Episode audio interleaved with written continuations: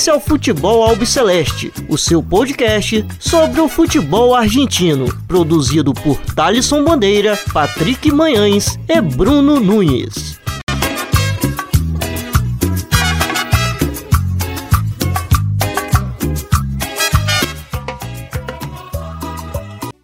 Salve, salve a todos vocês que acompanham o podcast do Futebol Celeste. Estamos no ar para mais um episódio.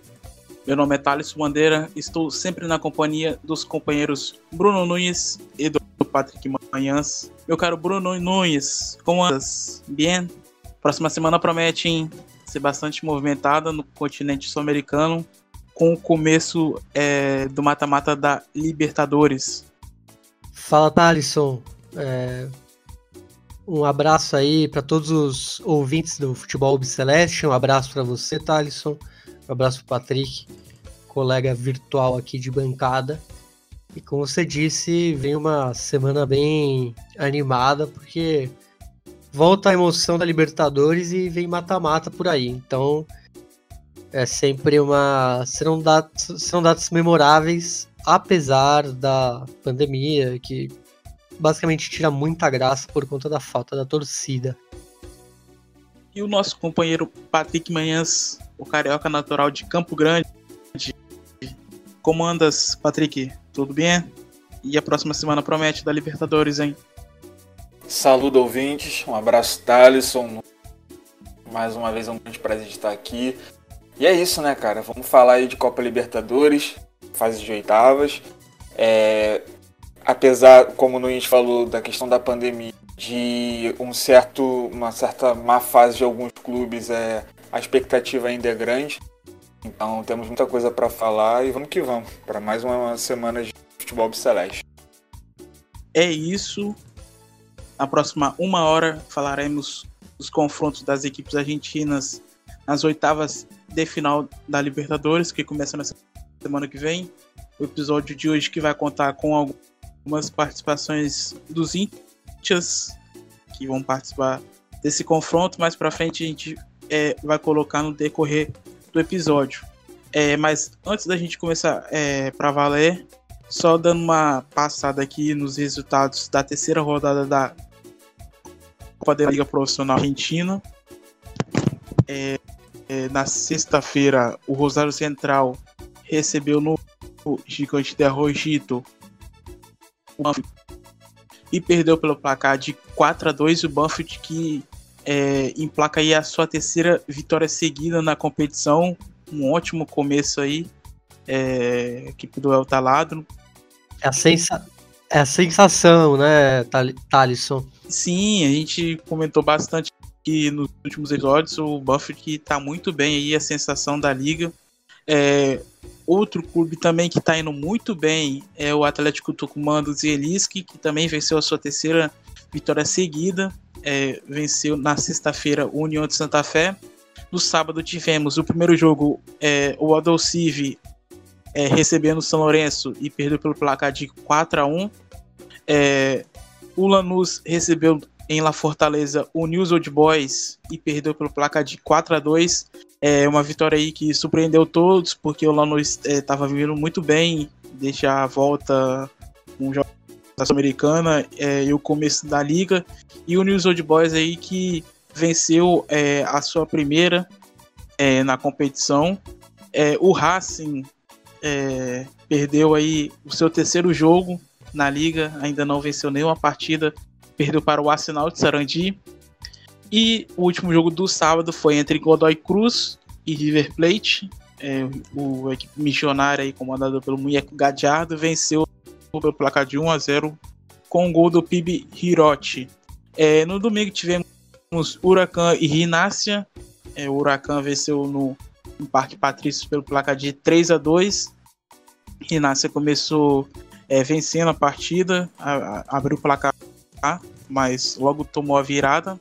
É, também tivemos no domingo Estudiantes recebendo em La Plata o Argentino Júnior, é, é o Bicho, e venceu pelo placar de 1 a 0 com gol de Batagini. E também esse jogo marcou a despedida do Javier Mascherano, ele que pendurou as chuteiras. É, Defensa e Justiça e Independiente empataram sem gols. O Boca Juniors perdeu a sua primeira é, na liga, recebeu na La Bombonera o Tadieres, perdeu pela, pelo placar de 1 a 0. Na segunda-feira tivemos o Vélez vencendo o Patronato pelo placar de 1 a 0 com o gol de Thiago Almada. E o jogo que encerrou a rodada foi Colón de Santa Fé 2 e Central é, Córdoba de Santiago del Esteiro 0. É, antes da gente começar para valer, é, quais vitórias dos times vocês destacam é, nessa terceira rodada, Muchacho? Então, Thalisson, como eu já falei, eu vou destacar novamente né, o Banfield. Acho que é a equipe que está chamando a atenção de todos lá na Argentina. É, acho que poucos botavam a. Os poucos fizeram uma análise mais aprofundada. Talvez botasse suas fichas nessa equipe que é comandada pelo Javier Sanguinetti. Para quem não sabe, o Javier Sanguinetti é, uma, é, o jogador que mais vezes vestiu a camisa na história do Banfield. E agora, justamente agora, ele veio a ser o técnico. Então ele combina muito com o Taladro e a gente está vendo isso nos primeiros, nas primeiras rodadas. É um time que vem tendo atuações fantásticas e vem forte para brigar por uma vaga na Libertadores. Então eu vou, vou destacar aí novamente o Banfield e sua vitória sobre o Rosário Central. Bom, é, meu destaque, pelo menos dessa rodada, dessa última rodada, eu dou para News de Boys e Lanús, né? E é a retomada do News, tão difícil equilibrado. Venceu o Lanús por 4 a 2 finalmente venceu, apesar de alguma dificuldade que já vinha dos outros jogos, que é um time também bem veterano. É, o próprio Max Rodrigues falou a respeito do final da partida. Então, Acredito que dos destaques assim possa ter tido outra partida mais lembrada, mas eu destaco essa retomada que aparenta ser da equipe do, dos leprosos. Bom, é, a gente vai começar falando sobre os jogos das equipes argentinas é, nas oitavas, analisando os confrontos em si. É, o Atlético recebe o River Plate no dia 24 de novembro, é, pelo horário de 9 e 15 da noite na Arena da Baixada. É, o jogo de volta acontece no dia 1 de dezembro, é, no Libertadores da América. O River Plate recebe a equipe paranaense. É, no dia 24 também, é, 9h30 em Avejaneira, no cilindro, o Racing vai receber o Flamengo. E a partida de volta acontece no dia 1 de dezembro, 9h30. O Flamengo vai receber no Maracanã o Racing. No dia 25, o Internacional vai receber o Boca Juniors no Beira Rio, 9h30. E a partida de volta acontece no dia 2 de dezembro, na La o Boca Juniors recebendo a equipe do Internacional. Bom, é, vamos começar falando do primeiro confronto entre Atlético Paranense e River Plate. É, queria saber dos companheiros é, o que eles acham desse confronto aí. É, o Atlético e o River Plate já se enfrentaram em quatro ocasiões.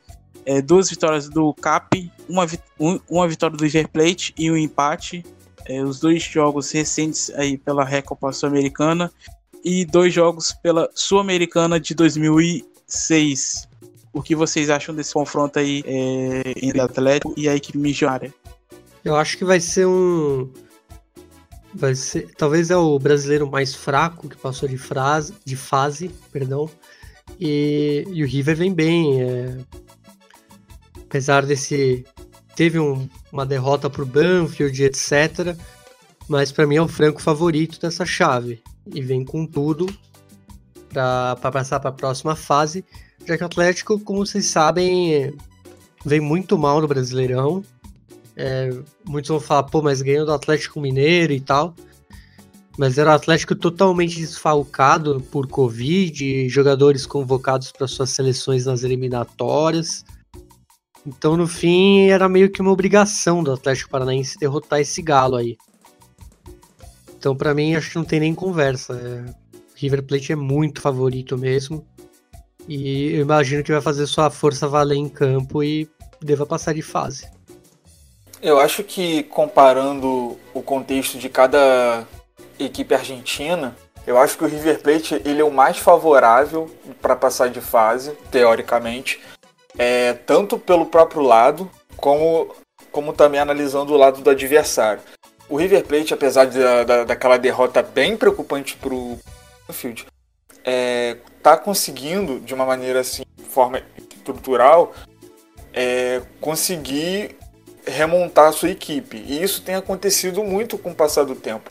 É, o River é, perdeu o Juan Ferquinteiro e o Martins Quarta, que são duas peças é, que eram fundamentais na sua equipe, e consegue, e consegue repor com jogadores de base, que tem sido muito interessante na, nas equipes com, nesses últimos anos com, com o Gadiardo, que é uma característica que não é de hoje. É, o River, a, também pelo quesito de ideia de jogo, o Gadiardo é o técnico que está mais tempo no comando na, na, atualmente, ele tem um controle total da, do seu elenco e o elenco ele pode jogar de diversas maneiras. Mostrou isso principalmente contra o Rosário Central, é, quando ele conseguiu se adaptar à adaptação do, do Rosário do Kili Gonzalez. Então é um time que pode jogar de diversas formas, pode ter, ter um poder ofensivo muito grande e defensivo também. Apesar de do, do lado da, da linha direita da defesa, o Paulo Dias não é uma pessoa muito fiável, desde quando o Martins Quarta saiu, então eu acho que é o confronto mais desequilibrado. É, por conta também do que o Nunes falou. O Atlético Paranaense, vale lembrar, há um tempo atrás estava na zona de rebaixamento, é, foi eliminado da Copa do Brasil e agora tem a Libertadores. É, é claro que por conta dessa daquele período em que o Atlético estava na zona de rebaixamento e ainda foi eliminado da Copa do Brasil. É, um tempo se passou, a equipe foi se encontrando, agora são tá em décimo colocado. Então eu acho que é a ver mesmo do que vai ser esse confronto, mas ainda segue o roteiro e vai ser o confronto mais desequilibrado comparado com o que os outros argentinos vão ter. E o Atlético Paranaense também que conta com não tão novidade assim, que é o Paulo Autuori, já tem treinado a equipe algumas partidas. É, ele que tinha chegado para uma função na diretoria depois da saída do Paulo André, mas por enquanto tem quebrado um galho aí é, como treinador, ele que saiu do Botafogo. E o Atlético vai jogar no sábado, né, contra o Santos pelo Brasileirão, é, 7 horas na Arena da Baixada. E o River Plate vai jogar hoje é, contra o. Hoje, sexta-feira, amanhã, no caso que a gente grava na quinta, é, fiquem à vontade, como vocês preferirem. O Banfield vai receber o River Plate. E eu queria saber de vocês quem chega mais preparado para essa partida. É, se é o River Plate, é, na Liga Argentina ou se é o, o Atlético Paranaense, porque o, mesmo o Atlético vencendo o Atlético Mineiro, tendo é, um Atlético aí bastante desfalcado, como o próprio Bruno disse, por questões de jogadores convocados, um surto de coronavírus, até o próprio Sampaoli e membros da sua comissão técnica. É, o Atlético está na décima posição, mas tá ali, tipo, décimo, mas qualquer tropeço já já tá ali na, na, na beira do rebaixamento. O último é, clube ali que tá fora da zona é o Vasco, com 23, tá empatado com, com o Bragantino. Então, quero saber de vocês aí quem chega mais preparado é, para esse confronto. Bom, acho que ainda que o Atlético Paranaense ele tenha uma sequência de jogos muito grande devido ao absurdo que tem sido o calendário brasileiro e não parar o campeonato devido às questões de saúde que estamos vivendo, é, o, o Atlético Paranaense ele pode usar isso a seu, a seu favor. Mas eu acho que no caso do River Plate, a questão física é o que talvez seja a única coisa que preocupe, porque tem um elenco muito forte, a base vencedora continua a mesma, e os jogadores que eram vistos como peças importantes acabaram sendo é, sendo repondo com, com jogadores de base e que tem entregado, é, pelo menos na Copa Profissional. Então eu acho que o River ele chega mais preparado pela questão de continuidade do que o Atlético. Mas isso também se dá em função do ano do Atlético muito estranho, é, pelo menos se olharmos na contra, nas contratações. Porque quando o Atlético Paranaense perde o, o Marco Ruben e o Bruno Guimarães, dois pilares, não conseguem repor acaba confiando em jogadores que tecnicamente não estão à altura e que aí vem aquela metodologia de ah, eu quero recuperar o jogador, eu quero investir pouco conseguir um retorno técnico muito grande, acima da expectativa. E muitas das vezes isso não dá certo. É diferente do, desses últimos anos mágicos que o Atlético teve, como campeão da Copa Sul-Americana, campeão da Copa do Brasil, com um trabalho muito bem feito. Mas eu acho que não é válido é, sempre apostar nesse, nesse, tipo de, nesse tipo de trabalho. Então eu acho que no quesito de ideia de jogo, de elenco e de força, o River ainda segue sendo o, o maior, o, o, maior fator desse, desse jogo. Acho que tudo vai condicionar como o River vai jogar nos dois jogos. Bom, é, agora a gente vai escutar a participação do Intia Milionário Célio. É, ele já participou outras vezes aqui. Participou outra, na outra vez é, sobre a volta da Libertadores, né? Do retorno da Libertadores que a gente gravou e ele também participou. Então quero agradecer o Célio, é, torcedor do Brusque. Muito obrigado, Célio, aí, por ter mandado esse áudio é, falando sobre o confronto entre River Plate e Atlético Paranaense. Salve, salve, amigos do Futebol Albo Celeste. É, o River chega para esse duelo contra o Atlético Paranaense com praticamente força máxima, né? Meia Nátio Fernandes, que era dúvida por uma lesão muscular sofrida no primeiro jogo do campeonato local contra o Banfield, foi relacionado para a partida de hoje à noite contra o próprio Banfield, né? Provavelmente começará no banco, mas recebeu alta médica e estará presente na partida em Curitiba na terça-feira. O Nacho, que recentemente ganhou a camisa 10, que era do Quinteiro, é, o Quinteiro foi vendido para o futebol chinês é, o Nath Fernandes é peça indispensável nesse esquema do Gachardo e certamente é o jogador mais talentoso e mais perigoso desse River Plate. É, na Copa da Liga Profissional, o River venceu dois jogos contra Godoy Cruz e Rosário Central e perdeu um para o Banfield na estreia. Né?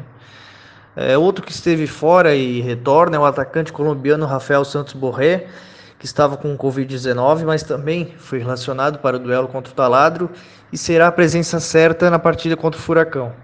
Gachardo nessa partida no Florencio Sola deve utilizar uma formação alternativa aí com alguns juniores, alguns pibes da reserva sendo relacionados para a partida e já pensando no, no confronto de terça-feira, poupando alguns titulares é, para enfrentar o Atlético Paranaense. O, perdão, o River na última quarta-feira realizou testes de Covid-19 em todo o platel. É, todos eram negativo, inclusive os jogadores que retornaram das partidas com suas seleções nas eliminatórias também fizeram os testes, também é, testaram negativo. E um fato histórico aí relevante, além da final da Recopa Sul-Americana, né, no ano passado, quando o River saiu campeão, as equipes se enfrentaram lá em 2006 na Copa Sul-Americana. É, o Missionário, naquela ocasião, treinado pelo Passarella, é, perdeu na ida, né, no, no Monumental por 1 a 0 para o Furacão. E na partida de volta na Arena 2 a 2 com o Marcelo Gajardo em campo marcando uh, um gol, né, e dando uma assistência para Danilo El Paco é, empatar aquela partida, mas mesmo assim o River na, naquela ocasião foi eliminado pelo Atlético Paranaense, né. O Atlético vem num ano muito irregular, apesar do título paranaense, mas vem mostrando uma grande evolução né, nas últimas partidas, com três vitórias aí seguidas, né?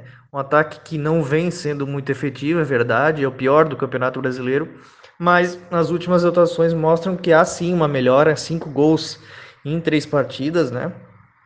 Tem um treinador que sabe jogar a competição, não à toa é, o Paulo Autori é bicampeão, né? É, jogadores interessantes, perigosos, como o Léo Cittadini, o Kaiser, né? Mas, sobretudo, costuma ser muito forte jogando na Arena da Baixada, né? Eu confesso que eu esperava um pouco mais do Atlético nessa Libertadores. Parecia que ia passar em primeiro no grupo. Teve uma queda muito grande nessas últimas duas rodadas, né? Apenas empatou com o Jorge Wilstermann e depois perdeu no Uruguai contra o Penharol. Mas acho que dá para esperar um confronto bastante aberto. River é uma equipe que, independente de jogar como visitante, costuma ir para cima, agredir o, adv o, adversário, impor seu jogo. É, não sei o que esperar da postura do Atlético nessas duas partidas, né? Como o autor vai formatar a equipe, mas como eu disse, o Atlético vem numa boa crescente nos últimos jogos no, no brasileiro, tanto em resultados como em desempenho, e será um duelo bastante interessante. Bom, vocês acabaram de escutar o áudio do, do Célio, quero agradecer ele novamente aí por ter aceito o convite de participar outra vez aqui conosco. É, o próximo confronto que vamos comentar agora é entre Racing Clube de Avejaneda e Flamengo.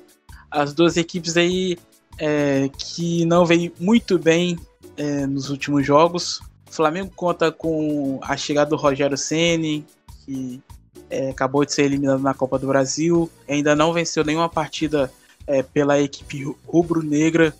É, o Racing, que tem aí o BKTS balançando no cargo, o próprio Diego Milito falou que ele vai bancar o BKTS, que ele, que ele não vai sair, o BKTS é, no Racing ainda não venceu na Liga Profissional Argentina. É, o Racing e o Flamengo se enfrentaram apenas duas vezes, é, que foi pela Supercopa da Libertadores de 92, é, uma vitória do Racing e um empate.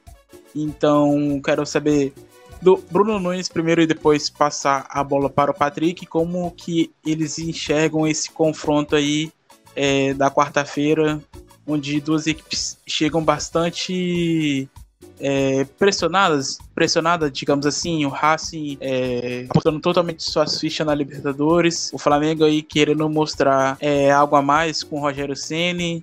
Então, quero saber do Bruno e depois o Patrick. Bom, Thalisson, esse desses confrontos entre argentinos da, da, da Libertadores talvez seja o mais imprevisível. E a imprevisibilidade vem muito por conta do, da má fase do Racing e a má fase do Flamengo. Já que, bom, vocês sabem, o Racing começou a Copa Profissional com três derrotas e todas bem acachapantes, vamos falar assim, não, não foram derrotas simples, como um 4 a 1 por o misto do Atlético Tucumã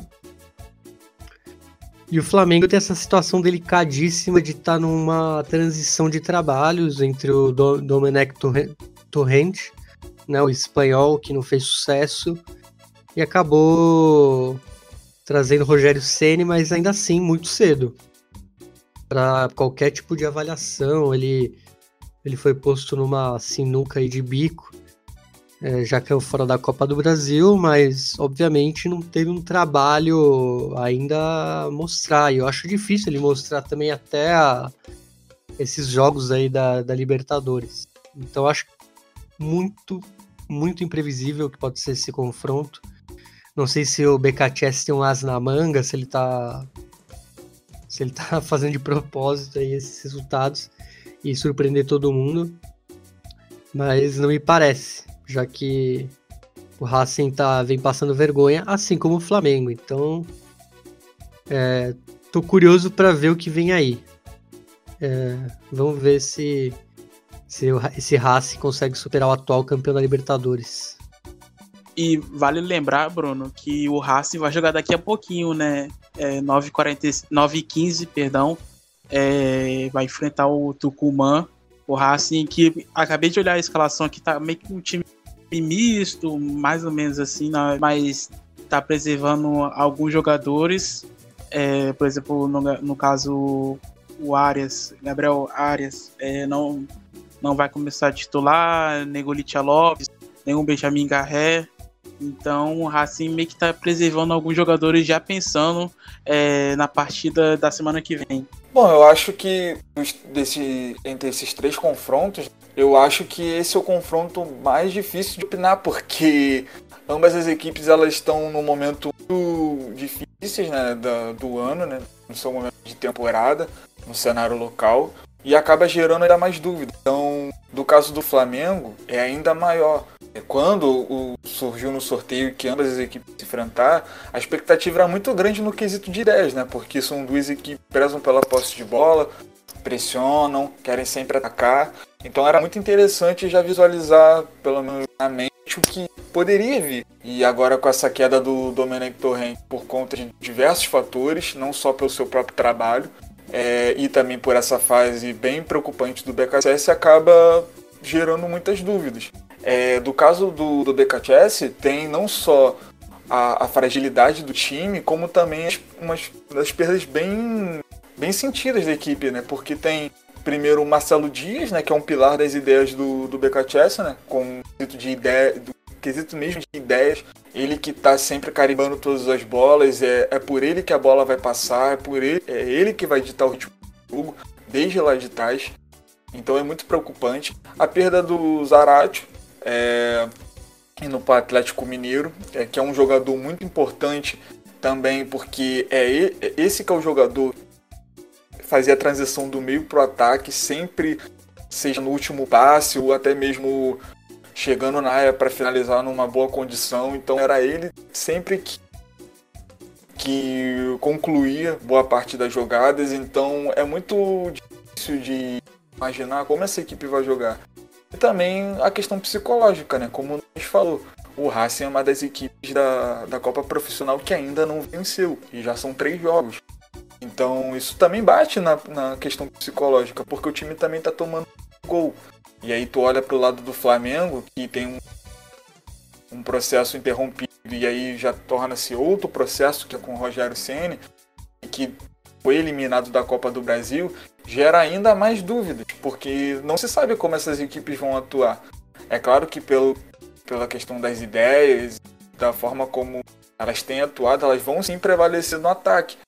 Mas a, o condicionamento, o, a estrutura da equipe que está sendo uma, uma questão duvidosa. Então é só vendo para saber como vai ser esse jogo. Inclusive, durante a semana, é, já pensando na partida diante do Flamengo, o BKTS é, treinou o time no, no esquema 5-2-3, é, analista que acompanha diariamente é, o Racing ali divulgou a escalação, então o Racing meio que jogaria com três, zagueiro, três zagueiros e dois pontas, que no caso seria o Menan e o Piju, Aí na zaga teria o Soto, Nery Domingues e o Cigali. É, no meio, o Rojas, o Miranda. Aí no ataque teria Fertoli, Litia Lopes e o Reniero. É, eu até queria saber de você, Bruno.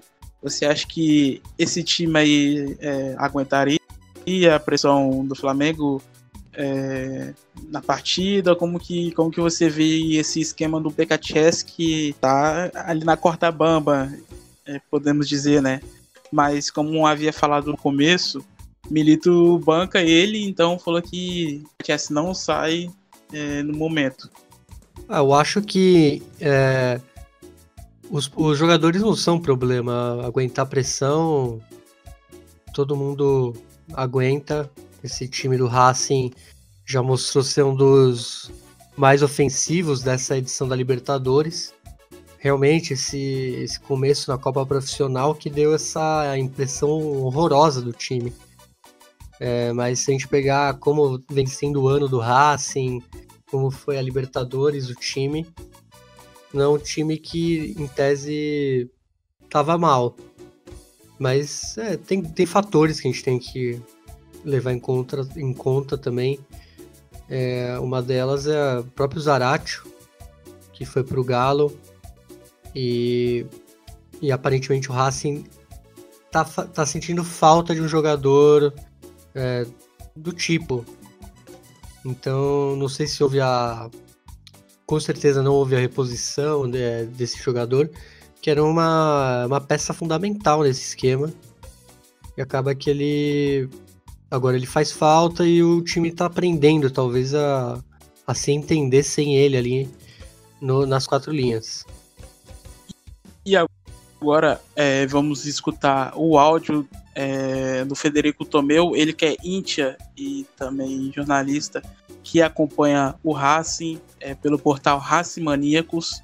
Então, muitas é, graças, Federico, é, por ter aceito o convite aqui de participar no podcast do Futebol Celeste. Então ele vai entrar aqui agora falando sobre esse atual momento da academia eh, de Sebastián BKTS. Soy Federico Tomeo, periodista de Racing Maníacos, un medio partidario de Racing de Argentina. Eh, el actual momento de Racing es complicado, viene de tres derrotas seguidas contra equipos que son de menor categoría y, con un juego realmente malo. Racing venía de tener eh, muy buena producción futbolística, fue el equipo que más veces pateó al arco en toda la primera fase de grupo de la Libertadores. Y luego de eso, cuando empezó el torneo local, que es la Copa de Liga Argentina, tuvo tres derrotas contra Atlético Tucumán, contra Unión y contra Arsenal, en las cuales fue superado en los tres partidos, lo cual generó una crisis interna bastante fuerte, en la cual una parte de la directiva eh, quiere la salida del manager, Diego Milito, pero eso no es apoyado por casi nadie de los socios del club y en realidad el problema es de intereses y, de poder dentro del club, pero es algo que, se debe solucionar pronto. Mientras tanto, BKCS de alguna forma está en la cuerda floja porque viene de tres derrotas significativas. Eh, y una merma importante en la producción futbolística del equipo. Eh, es, replanteado por, por, sus planteos futbolísticos, por los cambios, por el posicionamiento de los jugadores. A pesar de haber tenido un inicio importante, eh, haberle ganado el clásico histórico anti-independiente con dos jugadores menos, eh, pero luego del parate futbolístico por, por la pandemia, a volta foi complicada.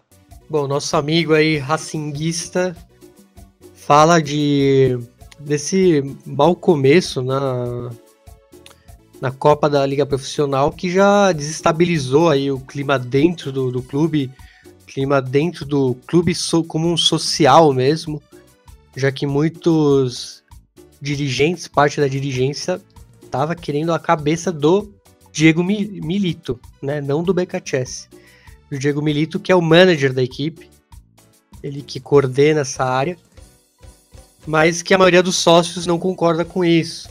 Então, provavelmente deve ser algo muito mais interno, né?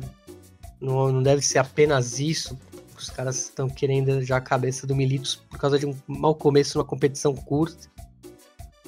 Então, vamos ver os próximos capítulos. E ele fala que provavelmente isso vai ser resolvido e que o Milito deva permanecer nessa, nesse cargo aí dentro da academia.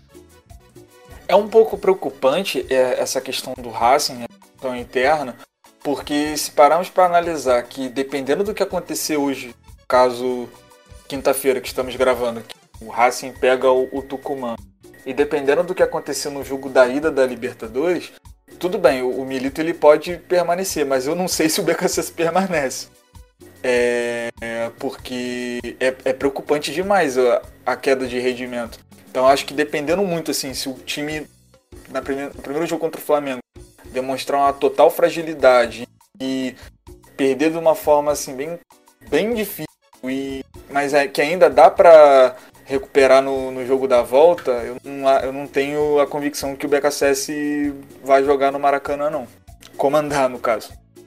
E antes da gente escutar o próximo áudio do Federico, que ele também enviou pra gente, é, falando sobre essa questão da chegada do Rogério Ceni, é, é, se caso o Flamengo passe de fase é, na Copa do Brasil, na Copa do Brasil não, na Copa do Brasil já foi eliminado ontem para o São Paulo. Se caso o Flamengo lance na Libertadores, eu acho que é um gás a mais que traz é, para o time, né, companheiros? Porque o Flamengo não vinha, não vem bem, né? É, ele na Copa, na Copa do Brasil, desperdiçando oportunidades de assumir a liderança vocês, é, não sei se vocês acompanharam sábado. aquele gol ali, é, eu não sei o que, o que aconteceu com o Lincoln, mas eu acredito que todos aqui nós fariam aquele gol, simplesmente, porque é nível David máximo, que incorporou ali no menino, que inclusive aproveitou bastante a véspera do jogo contra o São Paulo, ele, que, ele e o Hugo, né? Então, Queria saber de vocês como que é, o Flamengo avançando é, pode ser visto na, na própria competição é, na, na, Libertadores e como pode ser visto no Brasileiro. É, aguentaria é, ali os dois Eu não sei se os jogadores vão ter físico aí suficiente para manter o nível ali nas duas competições. Eu acho que passa tudo por questão do calendário que envolve o Campeonato Brasileiro, né? É, quando o Flamengo ainda tinha as três competições pela frente, Copa do Brasil, a equipe não tinha tempo para treinar, era a viagem e a correção era na palavra. O próprio Domenech falou sobre isso. Eu não sou um defensor do trabalho dele, eu, acho que o trabalho dele era merecido críticas.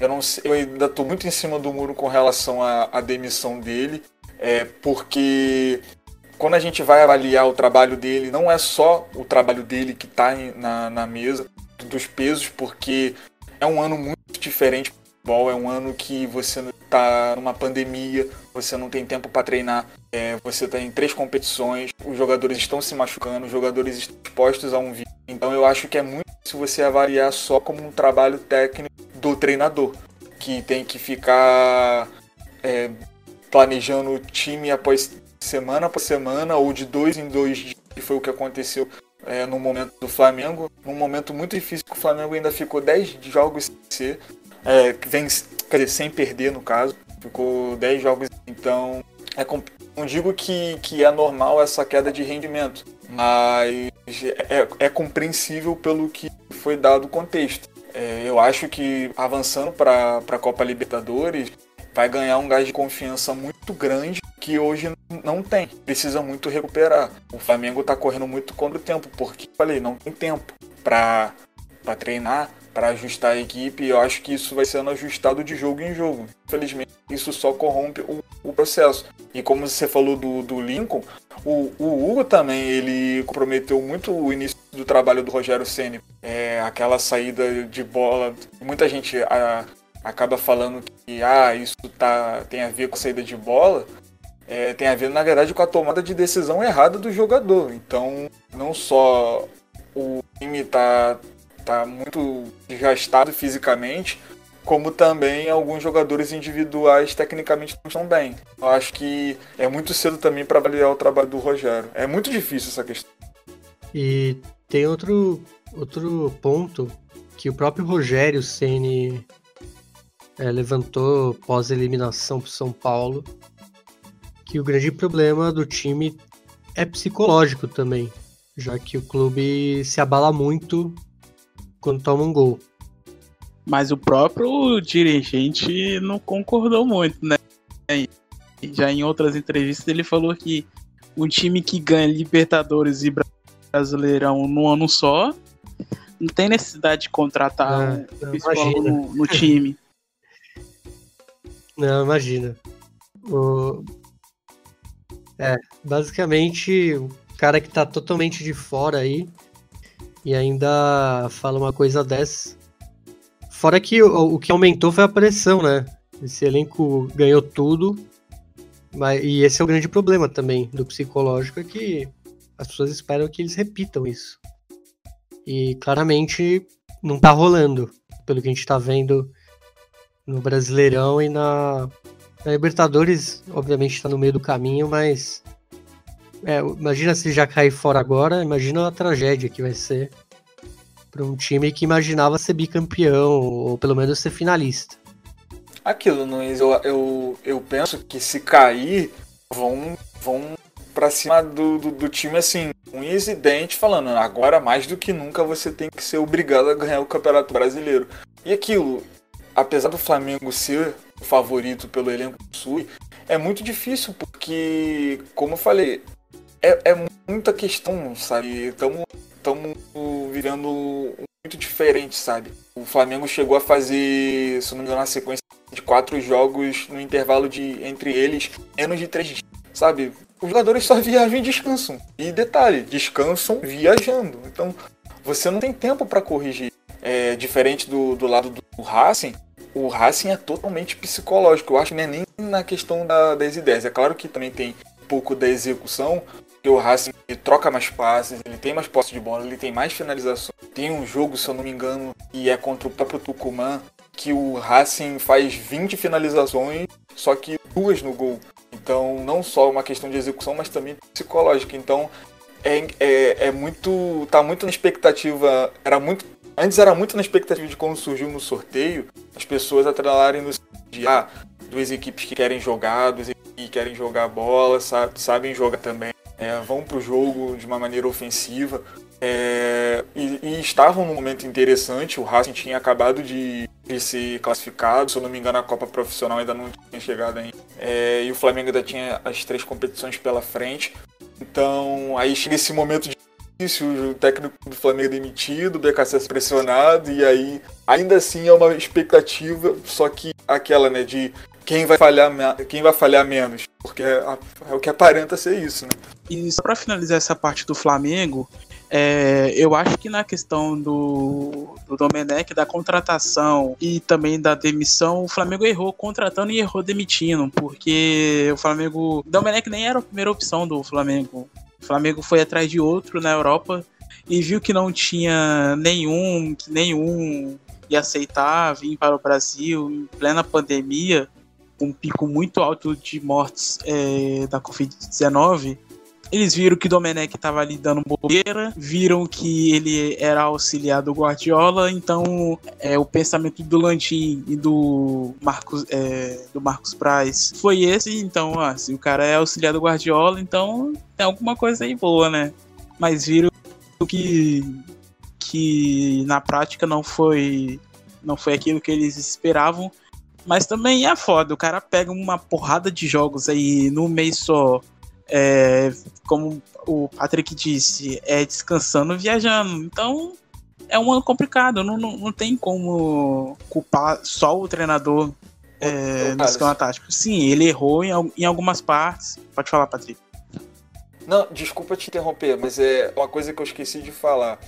Eu acho que a cobrança do, do a cobrança com o Domenech ela aumentou quando o trabalho do Kudê apresentou bons frutos um elenco bem, bem mais humilde, podemos dizer.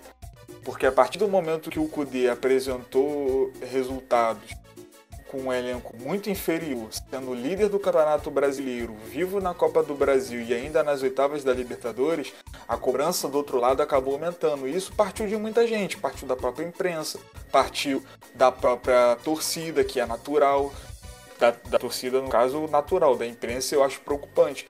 Então tudo isso, é, mais a questão de Covid e calendário, tá tudo no, nos ombros do Domenech. E tava claro que o problema não era o Domenech. Bom, vamos escutar aí é, mais dois áudios aí do Federico Tomeu, é, onde ele fala é, sobre a, a, saída do principal jogador é, da equipe, que foi o Matias Zarate, né, é, para o Atlético Mineiro, é, e chega o Racing eh, para partido diante do Flamengo. La salida de Matías Saracho del equipo es algo que al principio parecía no complicar, porque si bien era un jugador titular y era una de las figuras, el funcionamiento del equipo cuando él no estuvo era bastante parecido y parecía que no se lo iba a extrañar, pero con el correr de los partidos se vio que su trabajo era más que importante haciendo un doble trabajo de defensa y de ataque, rompiendo líneas, metiendo pases de asistencia y llegando al área en posición de gol, algo que actualmente Racing necesita y no tiene otro jugador con, características similares. Por ende, se lo está extrañando y se nota. Eh, es un gran jugador con un excelente futuro y se espera de él un montón más. Eh, por suerte Racing retuvo porcentaje del pase porque es un jugador que, que tiene claramente destino europeo y eso va a traer grandes beneficios económicos al club. Sebastián Becasese lleva 17 partidos a cargo de Racing, de los cuales solo 4 fueron derrotas y 4 empates. Y de las derrotas, las últimas 3 fueron consecutivas. El estilo de juego de, de Becasese es ofensivo, presionar alto, y, recuperar la pelota y tenerla. En casi todos los partidos tuvo mayor porcentaje de, tenencia de pelota que su rival, lo cual hasta hace unos partidos generaba muchísimas chances de gol eh, y, lograba un estilo de juego bien definido y siempre fue muy superior a su rival. Los últimos tres partidos por la Copa de Argentina no, no llegaron al mismo puerto, no lograron lo mismo lograron algunas chances de gol muy poco claras y muy pocos goles. Y por el contrario, bastante desajustes en la defensa, que antes era uno de los pilares del equipo, y esto no está siendo así en los últimos partidos. Sin Chelo Díaz, uno de los pilares de juego, de defensa y de organización, sin Mauricio Martínez, otro de los que alternaba, sin Saracho, ya fuera del club, quedaron puestos que evidentemente son vacantes y esa es también una de las peleas que evidentemente tuvo Diego Milito como manager al querer reemplazarlos con jugadores nuevos. Se espera de Racing que hoy con los juveniles logre un cambio de actitud y un buen resultado para levantar un poco el ánimo que está bastante caído y la confianza en los jugadores como para llegar mucho mejor al partido por la Libertadores contra Flamengo. Bom, o Federico ele fala um pouco que eu já tinha falado do Matias Saracho, que foi uma per perda muito grande para a academia. O time ainda não vem sentindo essa falta aí claramente nos primeiros jogos aí na Copa da Liga Profissional. Outra outra grande um grande desfalque que muitos dizem é o chileno Marcelo Dias, o volante é, o motorzinho ali do meio campo, quem direciona as bolas, né, funciona tanto de maneira defensiva como uma espécie de armação. E com a lesão dele, o time também perdeu uma peça importantíssima. E é basicamente isso, que o clube ainda está se encontrando nesse retorno da pandemia, é, mesmo sendo um ano em que ele teve bons resultados, vamos falar assim, justamente contra o Independiente, que ganhou aquele clássico histórico com dois jogadores a menos. É, e isso ainda é um crédito muito grande para o BKCS. Então é, ele tem essas, essas cartas aí na manga para sua permanência, já que ele esse jogo, por exemplo, é um jogo histórico do, do Racing tá, e tá na memória do público ainda, tá bem viva essa memória. Vamos ver se serve para salvar o couro dele se ele acabar rodando aí contra o Atlético Tucumã ou até mesmo contra o Flamengo.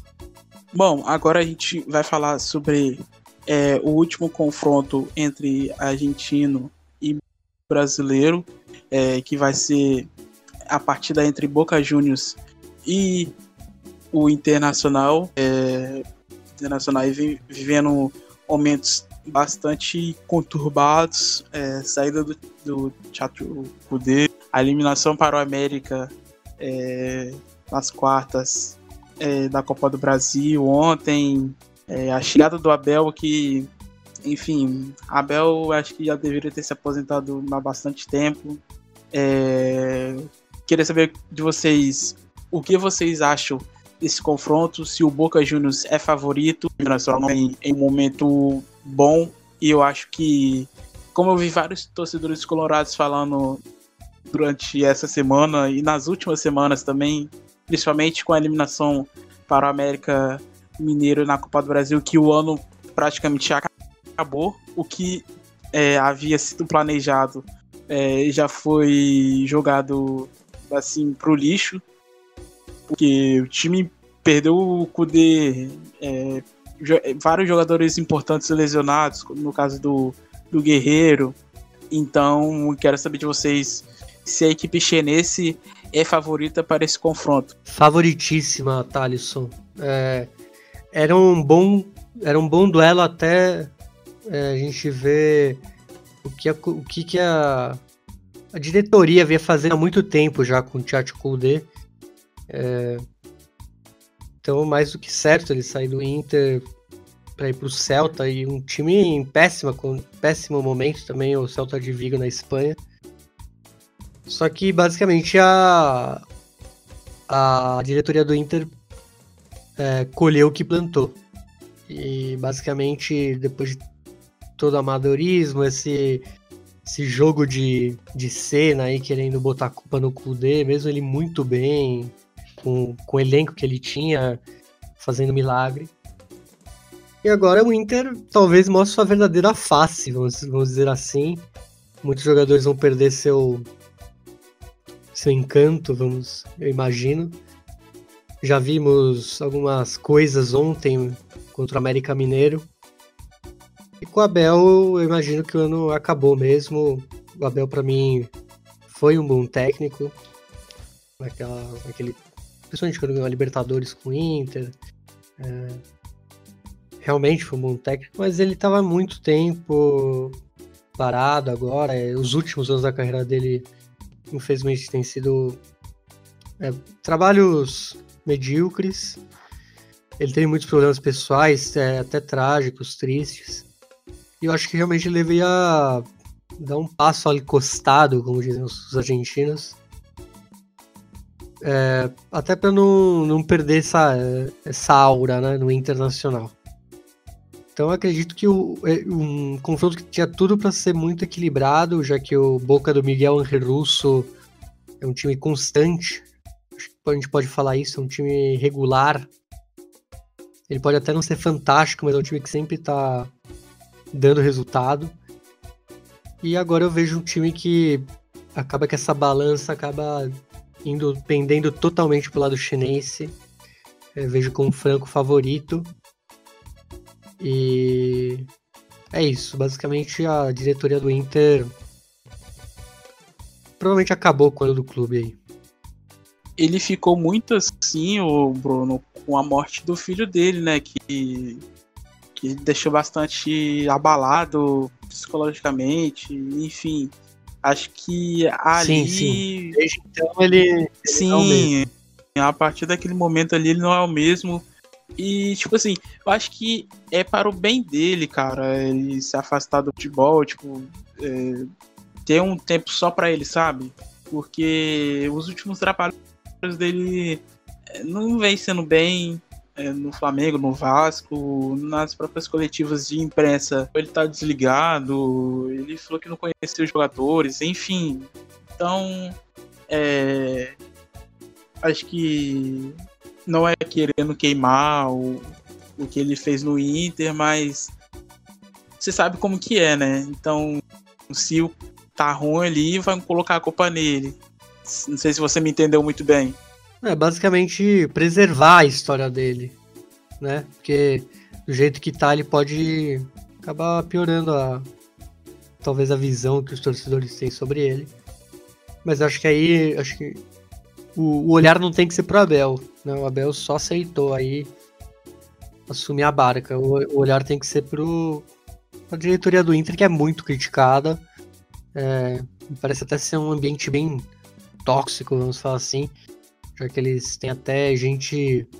É, vamos dizer. Eles têm uma imprensa própria para falar bem deles. É, caras que tipo, faziam a caveira do Kudê, falando que o Inter poderia ser melhor sem ele. E agora festejando que o Abel voltou. Tudo um joguinho bem de cena, bem é, combinado. Teve até dancinha aí, né? Com a chegada do Abel lá. Tem um Abelão. Você viu isso, Bruno? Eu vi, né? Foi é lamentável. é o mínimo. No mínimo, lamentável. Patético. Patético. É, é patético isso, cara. É, primeiro, assim, analisando o confronto, é, quando a gente tava. Quando vimos o sorteio, qual era a única. Qual era o único fator que podia fazer com que esse internacional pudesse dar algum tipo de trabalho para esse Boca Juniors. Cudê. O Cudê era o, a única peça ali que você via é, um, quesito de estratégia que podia montar um, inter, um internacional muito competitivo para jogar de não igual para igual, mas pudesse causar algum dano no, no Boca Juniors. Hoje você não vê isso. É, assim, a, a chegada do, do Abel, a escolha pelo Abel, ela reforça muitas coisas. Primeiro, a questão política, né? É, eu não sei a questão bastidores do que aconteceu no internacional tudo mais, mas, assim, é, pela, pelo, pela escolha do, do nome, pelo perfil de nome. Porque, tudo bem, o Kudê saiu às pressas e tudo mais, mas, cara, assim, poderia arrumar um nome e pudesse ou não dar continuidade que ainda assim pudesse transformar a equipe, deixar a equipe bem montada, competitiva. O Abel, infelizmente, não é isso. O Abel, infelizmente, hoje, ele é meme. Hoje você não lembra do trabalho, dos bons trabalhos do, dele. Você lembra das entrevistas, do foi lindo, é, o perder é normal, ah, é, eu tô ciente que eu não vou receber salário, sabe? Você lembra mais disso do que as grandes conquistas que ele mesmo conquistou pelo Internacional. É, o Internacional, a diretoria do Internacional vai ter a proeza e de queimar seus ídolos, que acho que é a única coisa que resta para queimar, né? É, e sobre o caso do Boca Juniors, o Boca Juniors ele tá vindo de uma. Ele tá vindo agora de uma derrota. Ele ainda vai jogar ainda pela quarta rodada da, da Copa Profissional, mas se eu não me engano foi a primeira derrota que o Miguel Russo sofreu agora nessa, nesse ciclo, nesse novo ciclo pelo Nise. E tá sendo assim, positiva em parte. Que voltando àquele assunto da, da pandemia, da, da questão da, do, dos protocolos de saúde, tudo pelo, tudo pelo que o Boca passou ainda é preocupante. O Boca ainda vai viajar para o Brasil para poder enfrentar o internacional, então isso é muito preocupante é, por saúde, enfim, tudo que a gente já conversou nos episódios anteriores. Mas na questão de, de jogo também está preocupando um pouco porque assim perde o Salvio é, machucado, se eu não me engano, pelo jogo contra o próprio News. E ele era um dos jogadores mais importantes da equipe, gerando muitas oportunidades, seja por fazer gols ou até mesmo em essência. E a questão psicológica que, que é colocada no Tevez, né? Que o Tevez ele não tá bem. Ele até fez uma publicação agradecendo a, a torcida do Cajun, porque o pai dele ele recentemente foi internado, se eu não me engano foi por de Covid, ele é do grupo de risco, o é são, e isso abala completamente o jogador, assim, né? Porque é, muitas das vezes o jogador ele vai para a partida, mas ele, tá, ele ainda é um ser humano, ele tá pensando é, na família dele, que é o bem da família dele, e ele ainda tá se expondo ainda a ter que viajar para o Brasil, praticamente é o centro da, da, da, América do Sul com quesito vírus. Então é, é, muito preocupante desse lado. É, mas ainda assim o Boca é muito favorito contra o Internacional. Mas isso se dá muito pelas escolhas da diretoria do Internacional. É, é eu não sei se vocês viram, mas eu vi umas partes assim do jogo do contra o América Mineiro em Belo Horizonte, cara, é preocupante. É muito preocupante de como o, o Internacional caiu de produção em tão pouco tempo. Na mesma semana que perdeu a liderança do brasileiro, foi eliminado da Copa do Brasil. Como o Tresson falou, é, é mas não deixa de ser uma possibilidade. Jogar o no lixo, com a peça no olho. Ué, ele não tem culpa. Assim, eu ter aceitado, mas fazer o quê? E agora, no momento que ele tá lá, pegou essa barca. E eu queria saber do Bruno, também o Patrick, se com esse. É, se desses jogos aí, é, entre Atlético Paranaense, Replate, Racing, Flamengo é, Boca Juniors Internacional, disparado o Boca é o principal favorito é, para avançar de fase, porque o time que jogava bem praticamente o que há duas semanas agora não tá jogando nada, não tá jogando absolutamente nada. Então, é, o que eu vi muitos torcedores aí é, no Twitter é, tendo o principal alvo, que é o Marcelo Medeiros, então, queria saber de, de você, Bruno, se o Boca Juniors é o principal time favorito é, a avançar a próxima fase da Libertadores, desses três é, confrontos aí entre brasileiros e argentinos. Não, eu vou, eu vou manter aí no, no River Plate, porque o Inter, querendo ou não, ele tem. É, acho que ele ainda tem o, o legado, né? Ele vai Claro que isso vai sendo espalhado, é, vai sendo escondido aos poucos, mas ainda assim tem um. Talvez um restinho daquele time do Kudê, talvez um pouquinho do espírito.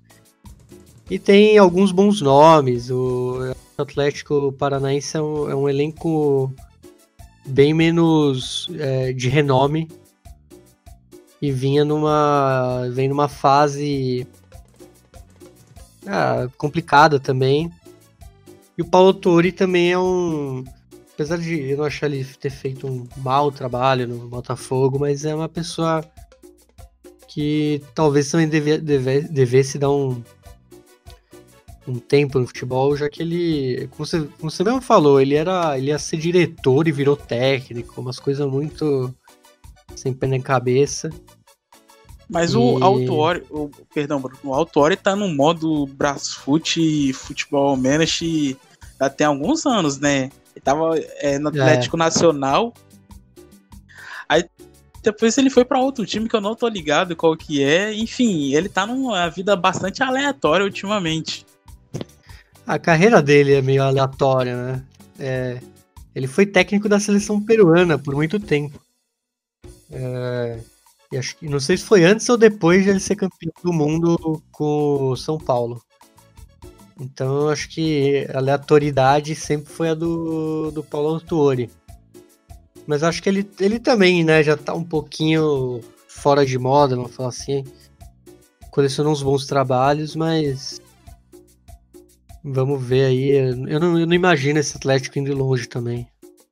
Mas eu acho que é. Realmente o River é mais favorito do que o Boca nessa. nessa fase. Ah, eu acho que o Nunes resumiu bem, eu tô com ele. Eu acho que, apesar da fragilidade do Internacional na, na opção pelo técnico, o Atlético Paranaense ainda assim é inferior. Não só pelo que está apresentando, mas pelo que tem no, no, elenco mesmo. E também pela força esmagadora que é o River Plate. Então a diferença é muito grande. Pegar a diferença do, Boca pro Internacional e aí passa pro River e pro, pro Atlético, a diferença é gritante. Então a gente segue ainda, eu pelo menos eu e o Nui seguimos ainda nessa nessa, nessa escolha, né, de que, de que o River ele tem maiores chances de, de passar. É claro que o Internacional ele ainda tem chance, muito pela questão individual, mas eu não acho que vá passar também. Eu acho que eu acho que o único jogo que eu não tenho certeza e eu não, não dou opinião assim um pitaco de quem vai passar é o Flamengo e o Racing. Esse jogo aí realmente eu não tenho a menor noção de que possa passar. Bom, então é isso. Passamos aqui agora as partidas que vão acontecer pelas oitavas da Libertadores. É, só repetindo: Atlético Paranaense e River Plate, Racing e Flamengo, Internacional e Boca Juniors. É, e para finalizar agora, vamos só dar uma passadinha nos jogos da quarta rodada da Liga Profissional Argentina, que já é, tá tendo jogo agora entre Atlético Tucumã e Racing, é, até o momento 0 a 0 Amanhã, sexta-feira ou hoje, como vocês é, preferirem, é, 5 e 10 da tarde, o Arsenal de Sarandi recebe o União de Santa Fé. É, 7 e 20 o Boca Juniors recebe o Lanús na La Bombonera. E para encerrar a noite, é, 9 e meia o Banff vai receber o River Plate. No sábado temos três partidas. O Colón de Santa Fé recebe o Defesa e Justiça 5 e 10. 7 e 20 o Huracan encara o Velho Estácio. E para encerrar a noite de sábado temos Independiente e Central Córdoba 9 e meia. No domingo também temos três jogos. O primeiro do dia é 5 e 10 entre Estudiantes da La Plata e Aldo Civi. É, logo em seguida, 7h20, o Patronato recebe o Rinácia. E para encerrar a noite, São Lourenço encara o Argentino Júnior 9h30. Na segunda-feira, temos duas partidas. 7 horas, o Godoy Cruz recebe o Rosário Central. E 9h15, o News Old Boys vai encarar o Tadieres é isso, muchachos.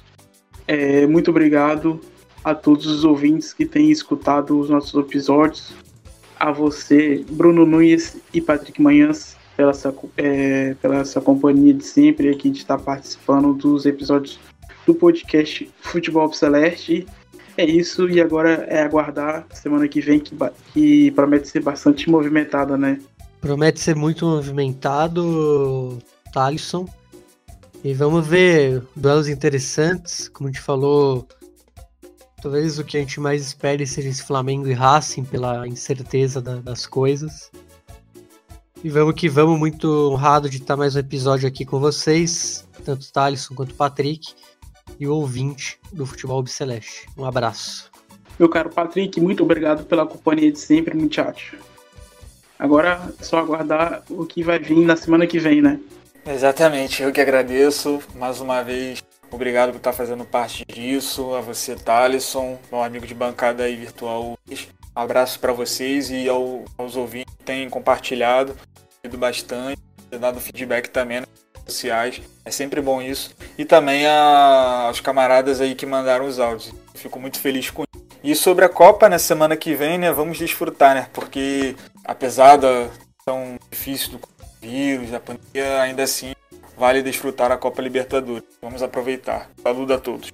É isso, muito obrigado aos nossos participantes que contribuíram aqui enviando os áudios.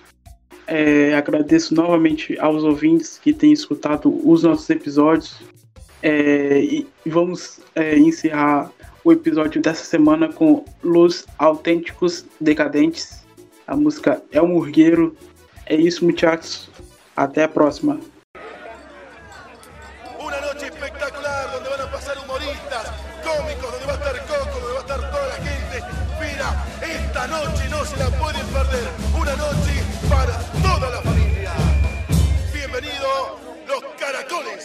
mercy.